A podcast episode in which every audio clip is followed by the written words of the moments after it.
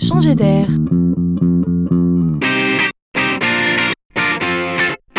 C'est la chronique de Laurent Collen.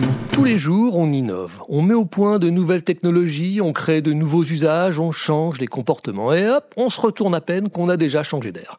Mais il y a comme un nouveau jeu. Pour aller plus vite encore, on se met à combiner les innovations entre elles. Et parfois pour le meilleur. Illustration.